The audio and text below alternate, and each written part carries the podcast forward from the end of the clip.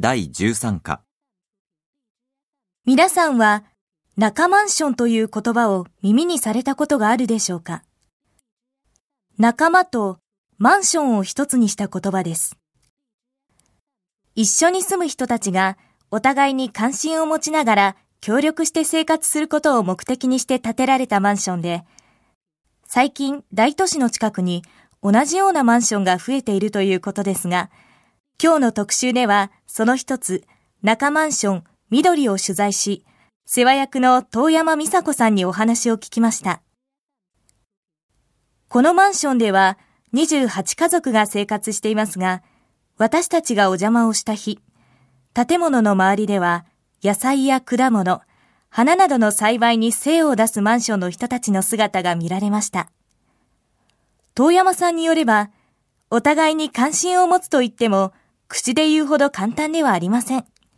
それで、何か一緒に作業をしよう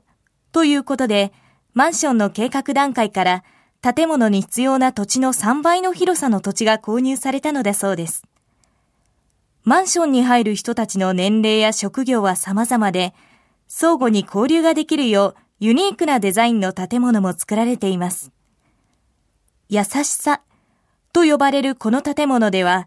春と秋の年2回、緑祭りが行われ、多数の人が集まって大変賑やかだそうです。それ以外にも、ここに住む人の中に地方出身の人も多いということで、週末にはふるさと料理を紹介する料理教室なども開かれているそうです。遠山さんは今の生活について、一人暮らしのお年寄りが亡くなって何日も誰も気づかない。そんな社会は嫌だ。そんな状況を少しでも改善しようと、ここで生活を始めました。でも、お互いが関心を持つと言っても、プライベートなことには干渉されたくありません。